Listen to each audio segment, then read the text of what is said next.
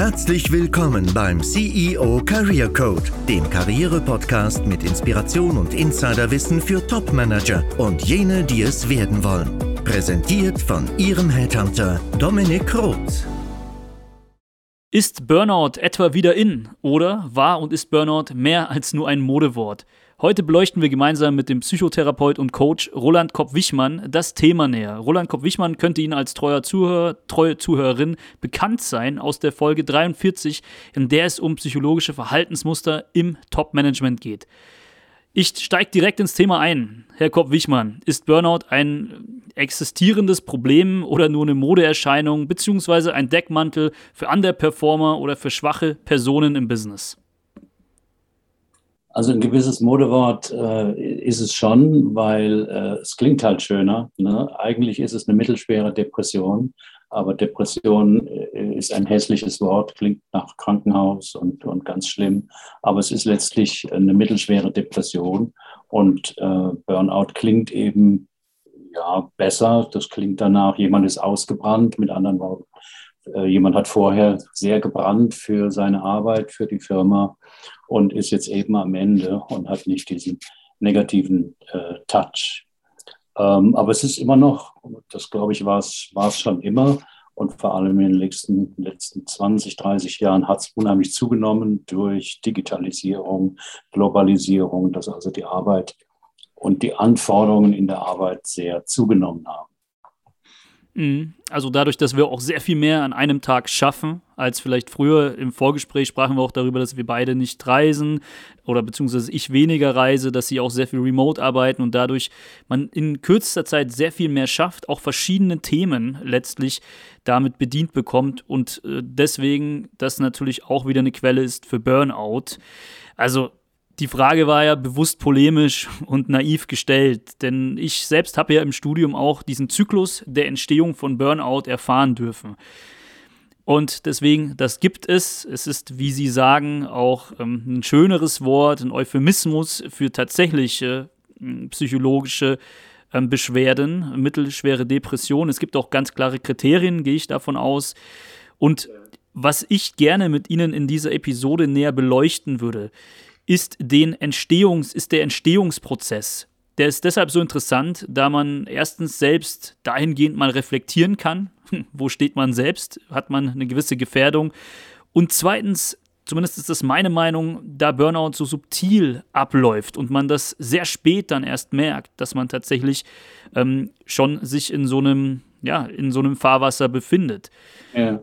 Wollen wir kurz auf die Phasen eingehen? Ähm, was ist so? Ja, gerne. Also das Gefährliche ist tatsächlich, wie Sie sagen, dass der Prozess schleichend ist. Und für denjenigen, den es betrifft, der kriegt das noch weniger mit, weil das eben mit bestimmten Einstellungen zu tun hat. Kommen wir gleich drauf. Ähm, das heißt, andere Leute merken das eher, also Kollegen, Partner und dergleichen. Und ähm, also häufige Symptome sind zum Beispiel eine Erschöpfung. Die Leute kommen morgens schwer in die Gänge, sind zwischendurch immer wieder müde, haben Schlafstörungen, fühlen sich nicht so leistungsfähig, haben Konzentrationsprobleme, Gedächtnisprobleme, zögern Entscheidungen hinaus und so. Aber das ist ein schleichender Prozess. Und die, äh, die Einstellungen äh, des Menschen zu seiner Arbeit ist, äh, ist ein wesentlicher Faktor. Also insgesamt kann man sagen, es sind oft Leute, die perfektionistisch sind. Hm. Gibt ja die Pareto-Regel, ne? also in 20 Prozent der Zeit äh, kann man ein 80-prozentiges Ergebnis erreichen.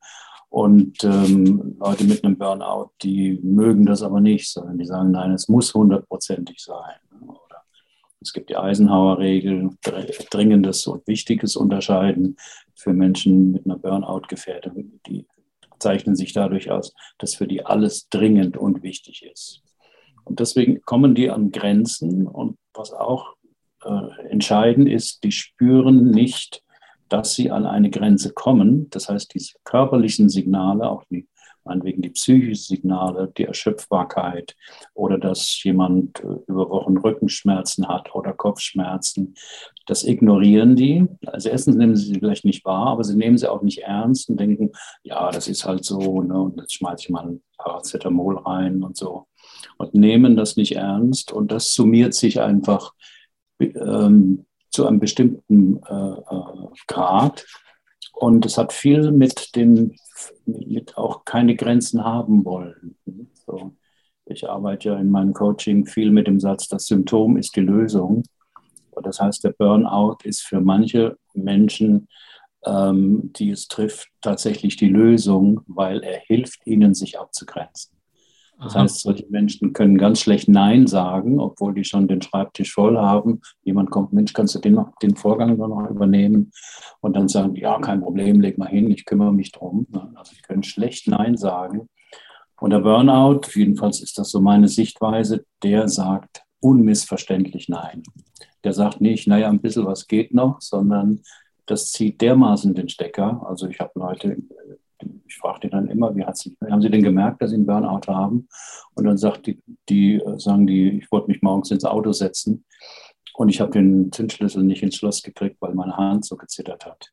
Und dann habe ich gedacht, na no, ich zu viel Kaffee getrunken und dann was ist los? Jetzt warte ich mal zehn Sekunden und probiere es nochmal und es ging nicht. Und wo die dann merken, oh, da ist irgendwie was Größeres kaputt. Okay. Ähm, zwei Anmerkungen dazu. Also nicht jeder, der perfektionistisch ist und nicht jeder, der Nein sagt, ähm, also der nicht Nein sagt, so rum, landet ja automatisch im Burnout. Also es gibt ja dann auch, es ist ja nur eine Gefahr da. Ja? Also nur weil jemand jetzt irgendwo gerade sehr motiviert arbeitet, bedeutet das nicht, dass man jetzt irgendwie Symptome schon für sich deuten sollte, oder? Nein, überhaupt nicht. Es geht nur darum, dass jemand über, über, über längere Zeit über seine Grenzen, seine mentalen und seine körperlichen Grenzen geht. Und das ist, hat natürlich auch etwas mit der veränderten Arbeitszeitstruktur zu tun. Also früher, ich sage mal idealistischerweise, hat man um 17 Uhr, um 18 Uhr Feierabend gehabt und dann ging man nach Hause. Heute durch die Internationalisierung heißt, ja, ich gehe jetzt zwar nach Hause, ne, aber um 22 Uhr habe ich noch einen Call mit Australien wegen der Zeitverschiebung. Und den muss ich unbedingt machen. Ja, ich habe letztens auch mit meiner Frau darüber gesprochen und mich mal gefragt, äh, wie das so ablief vor 30 Jahren oder von mir aus auch vor 25 Jahren, als es noch keine Handys gab, also auch nicht die in den Autos, also die Anfänge. Da habe ich mich gefragt, haben die dann einfach drei Meetings gemacht, die Manager, und gingen dann nach Hause, ja, oder wurden vielleicht noch nach Hause chauffiert. Aber ich meine, am Ende des Tages, das, die Leistungsgesellschaft hat sich doch bestimmt extrem geändert, weil ich einfach so viel Zugang habe, so viel Digitalisierung, so viel gleichzeitig tue, so viele Termine auch verschiedener Kollegen Couleur in meinem Kalender habe, ähm, dass es doch sich eigentlich zuspitzen müsste. Naja, es spitzt sich ja auch zu. Also die Depressionen haben ja sehr zugenommen, auch die Burnouts haben zugenommen. Also die Kliniken, die sich auf Burnout spezialisieren, die gab es vor 40, 50 Jahren nicht, weil man gar nichts damit hätte anfangen können. Mhm. Aber es hat viel schon mit, mit, äh, mit dem veränderten Arbeitsverhalten zu tun, mit der Internationalisierung und aber auch natürlich ähm, dass das Bewusstsein entstanden ist, ähm, dass es psychische Krankheiten gibt. Früher gab es auch Depressionen, ne? aber die wurden gar nicht als solche erkannt und auch nicht benannt und wenn, dann überhaupt schamhaft verschwiegen. Mhm. mhm deswegen auch meine ironische Einleitung mit äh, zu schwach. Ja, das hat ja, genau. auf jeden Fall zu tun. Es ist ja keine Schwäche, sondern Stärke, sich Schwäche einzugestehen, könnte man sagen. Könnte ähm, man sagen. Ich komme aus einem skandinavischen Unternehmen, deswegen ist das, ist das, vielleicht bin ich da ein bisschen anders geprägt, aber klar. Ähm, so ein, so ein wichtiges Thema ist, vielleicht können wir das wirklich auch zusammenfassen und das ist auch ein guter Appell. Man müsste sich vielleicht jetzt erst recht schützen, weil wir nicht mehr reisen müssen, weil wir sehr viel mehr unterbringen. Und jetzt ist man gefährdeter denn je, sogar noch als äh, wie vor, sagen wir mal, vier, fünf Jahren weil wir uns vielleicht so viel zumuten und sagen, ah, das kann ich ja gemütlich von zu Hause aus machen. Nur weil man in der Jogginghose und im Hemd sitzt, heißt es ja nicht, dass etwas gemütlicher geworden ist, sondern im Gegenteil. Diese Zeiten bergen, bergen vielleicht sogar viel mehr Gefahr. Und zu Hause sitzen hat ja nicht einfach nur Vorteile, also jetzt gerade durch die verschiedenen Lockdowns, die wir hatten. Wenn man dann irgendwie Kinder hat ne, und die machen irgendwie Homeschooling, dann äh, kommt eine zusätzliche Belastung, der man sich nicht entziehen kann. Früher konnte man sagen, ich muss ins Büro, ne, da sagt man zum Partner, da musst du dich drum kümmern oder die Kinder gingen in die Schule und plötzlich war alles unter einem Dach vereint. Ne. Und das ist eine enorme Belastung. Und da ist es halt wichtig, sich das gut zu organisieren und die Grenzen wahrzunehmen. Mhm. Okay, so viel zu dem Appell. Ich würde gerne noch mal einen Schritt zurückgehen. und zwar auf den Zyklus der Entstehung eingehen. Ich kann mich erinnern, da gab es so ein Bild und das begann mit äh, hoher Motivation, ähm, vielleicht auch Erfolge, Belohnungssysteme, die dann eingebaut worden sind, die man auch erfährt als äh, Performer. Und dann mündete das äh, irgendwann auch in Ohnmacht. Ja, das glaube ich war das Letzte. Können Sie uns da durch die Steps mal durchführen? Ja, also das hängt natürlich mit verschiedenen äh, Erfahrungen auch zusammen. Wie Sie sagen, am Anfang ist man vielleicht hoch motiviert für die Aufgabe und dann kommt ein neuer Chef und äh, eine andere Kultur breitet sich aus und das, was vielleicht bisher äh, hoch gelobt war, irgendwie Qualität oder Zusammenarbeit, wird ersetzt durch andere Werte. Und äh, Menschen mit einer Burnout-Gefährdung, die versuchen eben, die haben ein hohes Harmoniebedürfnis. Ne? Das heißt, die mhm. sprechen sowas nicht an, sondern versuchen, dem, den geänderten Bedingungen sich anzupassen. Und äh, die wollen eben auch gemocht werden. Ne? Deswegen können die sich auch schlecht abgrenzen und versuchen das zu kompensieren durch Mehrarbeit und durch Zusammenarbeit. Ähm, was nach einer Weile auch dazu kommen kann, wenn dann irgendwie Misserfolgserlebnisse kommen, dass, sagen wir mal, das Vertrauen in die eigene Kompetenz schwindet und jemand das Gefühl hat, ich bin ja eh nur so ein kleines Rädchen hier im Getriebe, ich hab, kann ja eh nichts ausrichten. Ähm, oder eben, äh, ich werde von außen gesteuert, die Entscheidungen treffen die anderen und so. Und das sind alles interne Prozesse, die natürlich zu Negativerlebnissen, also vor allem zu unangenehmen Gefühlen führen. Und so kann sich, sagen wir mal, die Depression, so haben wir es ja vorhin genannt, stückweise aufbauen, wie in einem Teufelskreis. Man hat dann tatsächlich auch weniger Lust, zur Arbeit zu gehen, ähm, äh, geht auch nicht mit dem gewohnten Elan an die Sache ran, kriegt das ein Stück weit auch wieder zurückgespiegelt und so entstehen ganz typische Teufelskreise. Und wichtig ist, dass derjenige das nicht merkt und in der Regel auch beratungsresistent ist. Also wie, wie, ich vorhin sagte, die Kollegen kriegen das schon mit. Mensch, du bist in letzter Zeit so gereizt. Was ist denn los mit dir? Ach, was soll schon so los sein? Es ist aber auch viel los. Ne? Es ist aber nur der Arbeitsdruck. Ich bin ganz normal. Oder der Partner, die Partnerin sagt, Mensch, du hast immer schlecht, immer häufiger schlechte Laune, wenn du äh, vom, vom Büro kommst, was ist denn da los bei euch im Büro? Ja, nichts, der übliche Wahnsinn und so. Nee, ich habe keine schlechte Laune, das ist nur heute mal. Also die bagatellisieren diese Warnzeichen, die anderen deutlich auffallen. Und dann kann man natürlich nichts machen, wenn man selber die Warnzeichen ignoriert und irgendwie versucht stark zu sein und trotzdem zu schaffen mit erhöhtem Einsatz, dann kostet das irgendwie Kraft und das ist wieder so ein Teufelskreis. Und irgendwann kommt eben dann der Burnout, wo man sagt, äh, ich komme morgens nicht, nicht mehr aus dem Bett. Ne? Oder wenn der Wecker klingelt, liege ich eine Viertelstunde da und überlege, soll ich heute duschen oder nicht? Merkt das jemand? Was soll ich anziehen? Das heißt, bei der Depression ist ja ein verminderter Antrieb mit das quälendste Symptom, dass man einfach morgens nicht in die Gänge kommt. Mhm. Ich habe jetzt mal ein paar Signalreize in Form von Schlagwörtern mitgeschrieben und würde die gerne nochmal benennen, damit jeder, der zuhört, sich vielleicht dahingehend mal reflektieren kann. Perfektionismus, damit scheint es sehr stark zu korrelieren. Statt ähm, eine 80-20-Regelung, die vielleicht nach Pareto-Prinzip früher okay war, jetzt gerade für einen selbst nicht mehr. Das ist eine bewusste Entscheidung auch oftmals. Nicht Nein sagen können. Also hängt hängt auch mit Harmoniebedürfnis, also dem dritten Thema zusammen, äh, dem dritten Schlagwort, und gemocht werden zu wollen, Prestige zu er erfahren zu haben, sich vielleicht daran gewöhnt zu haben, ja, und dann irgendwann mündet das in, ich habe es mal als Ohnmacht bezeichnet, nicht mehr aufstehen wollen, wie Sie sagen, gereizt sein, schlechte Laune. Also wenn man diese Symptome einfach mehr, was anderes tun ja Psychologen ähm, letztlich auch nicht, einfach verschiedene Symptome versuchen, in einen Kriterienkatalog zu bringen und dann einen Abgleich zu schaffen, auch über die verschiedenen längere Zeitphasen hinweg. Es heißt jetzt nicht, wenn ich das jetzt gerade alles erlebe, dass ich unmittelbar im Burnout landen werde und dann auf einmal dieses subtile Gefühl nicht mehr aufstehen können äh, haben werde. Ähm, gleichzeitig sollte man vielleicht ein bisschen darauf achten und wir High Performer wissen auch, dass es auch Phasen gibt, in denen wir oftmals so sind, aber vielleicht sollte man da ein bisschen drauf achten. Ja, also ein Punkt ist mir noch wichtig, gefährdet sind vor allem die Menschen, die wenig Kontakt zu sich selber haben die also einfach sehr gut funktionieren können, mit anderen Worten zu ihrer Gefühlswelt und Empfindungswelt wenig Kontakt haben und das auch, sagen wir mal, im Elternhaus, wo es auch nur hauptsächlich um Leistung und Erfolg ging, irgendwie darauf getrimmt wurden.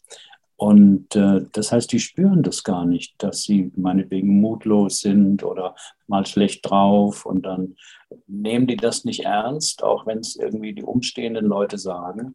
Und das ist, sagen wir mal, die Falle. In dem Moment, ich kann ja nur etwas ändern, wenn mir selber auffällt, Mensch, ich bin, früher war ich immer so motiviert zur Arbeit, jetzt nicht mehr. Was ist denn da los? In dem Moment, wo ich das weg, weg rationalisiere, wegargumentiere, ja, so Phasen gibt es mal, da muss man halt jetzt äh, mit doppelter Anstrengung durch, äh, laufe ich schnell in so eine Falle rein.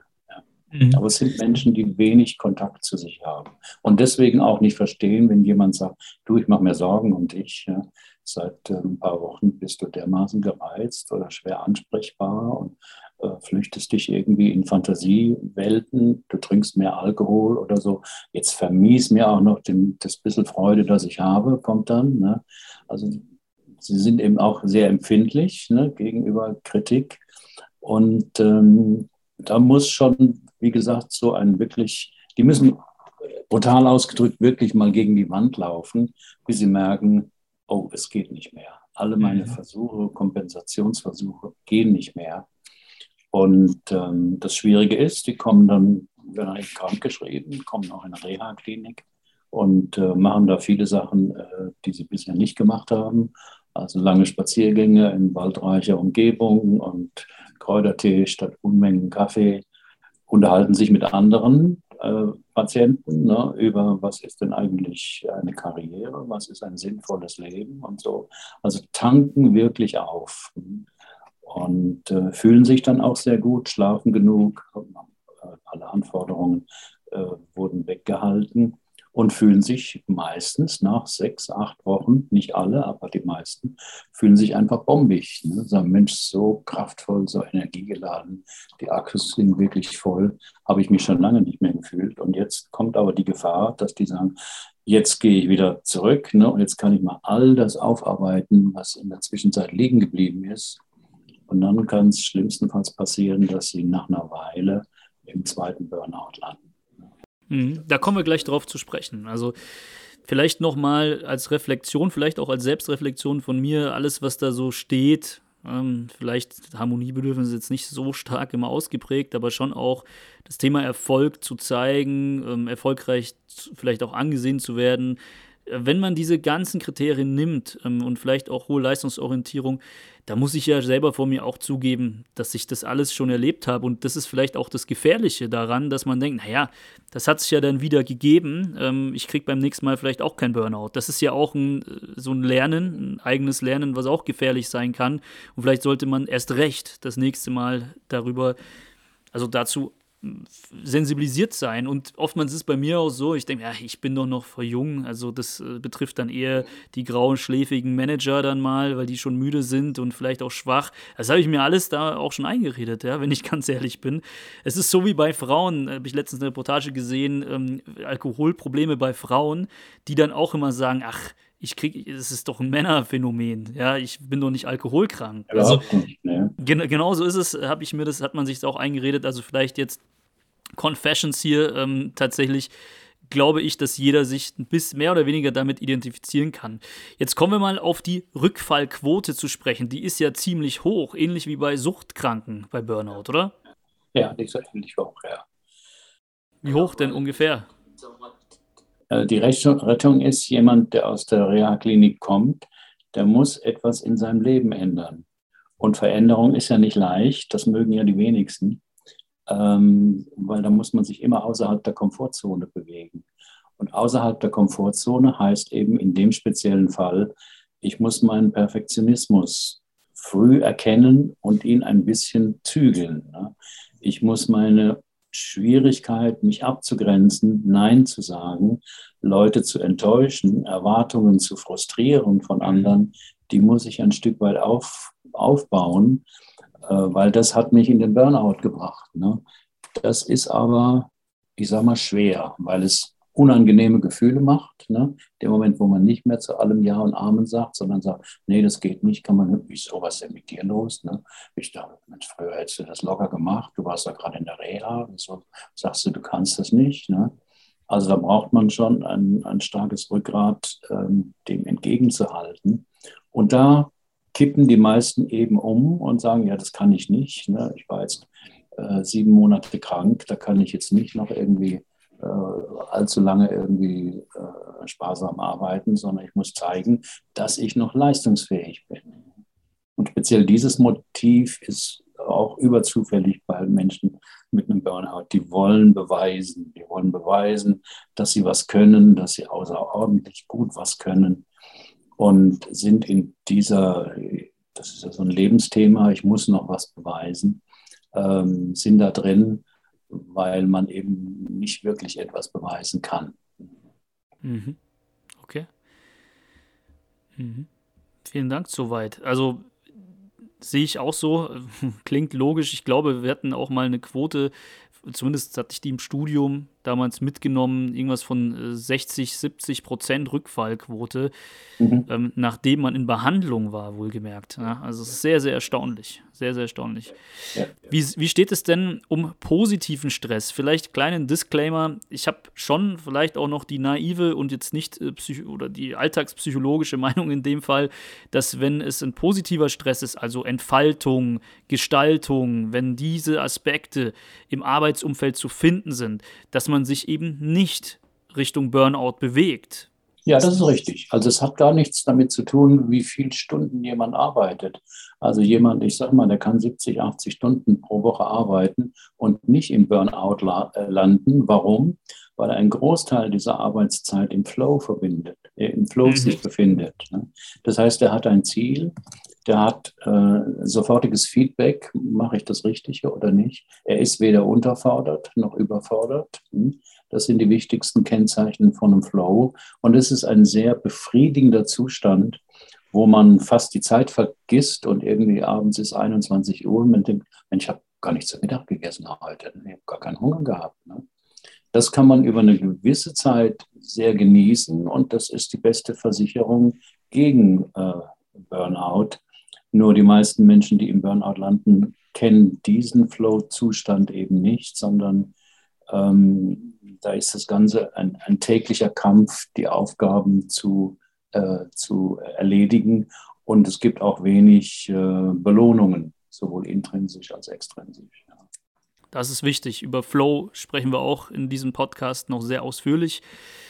Und da gibt es auch die eine oder andere Episode, das ist interessant, dass Sie das sagen, weil so nehme ich auch viele wahr, die sehr viel arbeiten, einfach wirklich mit einem positiven Stress. Und da Gestaltung, Entfaltung sind immer so diese beiden Begriffe, die ich damit verbinde, die ich auch selber sehr gut erlebe in der Zusammenarbeit mit Kunden. Und vielleicht auch für den einen oder anderen, der zuhört, auch aus den Gründen, sich neu zu orientieren und äh, hauptsächlich Content diesbezüglich ähm, hier erwartet. Ich meine, wenn man tatsächlich merkt, dass das Arbeitsumfeld schon auch einen großen Einflussfaktor auf diese genannten Kriterien, die leicht zu beobachten hat, dann sollte man schon darüber nachdenken, sich vielleicht auch neu zu orientieren, um sich wieder selbst erfüllt zu fühlen in einer neuen Aufgabe. Ja, das ist natürlich auch eine Möglichkeit, um dem Ganzen zu entkommen. Und eine andere ähm, Möglichkeit ist eben für Ausgleich in seinem Leben äh, zu sorgen. Also das heißt, die Anspannung, die man vielleicht tagsüber während der, während der Arbeit hat, die auch nicht zu vermeiden ist, dass man halt abends nicht noch irgendwas anderes Anspannendes macht, ne, sondern irgendwas Entspannendes. Was weiß ich. Also Sport ist ja auch ganz, ganz wichtig, wenn man einen Burnout hat oder so, Ausdauersport.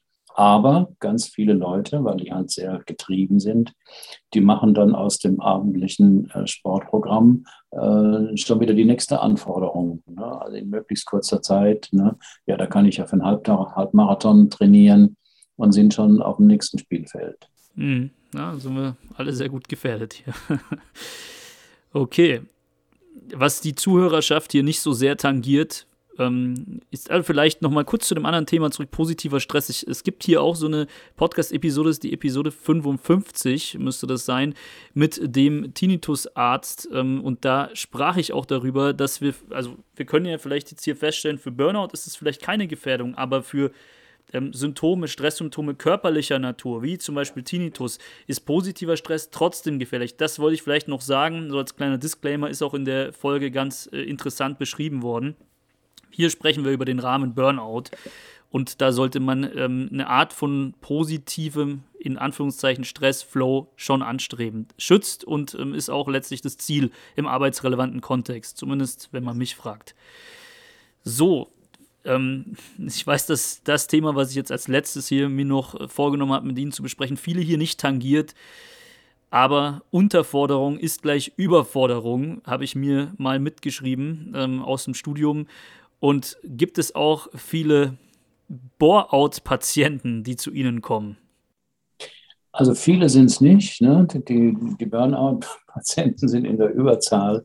Die Bore-out-Menschen, so, so nenne ich die nicht, aber die kommen im größten Teil, sagen wir mal, mit Sinnfragen. Die kommen auch, sagen wir mal, mit leichten depressiven Symptomen also Stichwort Midlife-Krise und so, also haben vielleicht einen runden Geburtstag äh, gefeiert und merken, ja, ich kann aber gar nicht mich freuen über das, was ich mit 40, 50 jetzt erreicht habe, obwohl ich doch da seit dem 20. Lebensjahr äh, darauf hingearbeitet habe. Es, äh, es kommt mir alles so sinnlos vor. Und das hat oft damit zu tun, dass ähm, äh, die Ziele, die man erreicht hat, eben erreicht sind und keine neuen wirklichen Ziele da sind. Das hat auch oft damit zu tun, dass die private Situation sich geändert hat. Meinetwegen, die Kinder sind aus dem Haus und das wirkt sich auf die Schwangerschaft, äh, Schwangerschaft sage ich immer, äh, auf die Partnerschaft aus, ne? dass es da irgendwie Schwierigkeiten gibt, weil man auch als Paar gucken muss, äh, ja, was machen wir denn jetzt noch? Früher hatte man gemeinsamen Fokus, die Kinder und Laternenumzug und basteln und machen. Und jetzt hat jeder nur noch meistens seinen Arbeitsplatz. Ähm, und wenn der nicht befriedigend ist, wenn die Arbeit nicht wirklich sinnvoll ist, selbst wenn sie gut bezahlt ist, führt das auch zu negativen Emotionen, dass jemand einfach sich mit der Frage äh, quält, ähm, ja, was kommt denn jetzt noch? Und das sind die meisten Leute in, in guten Position und sagen, naja, aber ähm, was weiß ich, jetzt kündigen bringt ja auch nichts. Ne? Oder mhm. mit 45, wer weiß, ob ich nochmal so einen guten Job kriege, mich selbstständig machen. Mein Gott, da muss ich ja nochmal ganz von vorne anfangen, das traue ich mir nicht zu. Und, und was jetzt? Ne?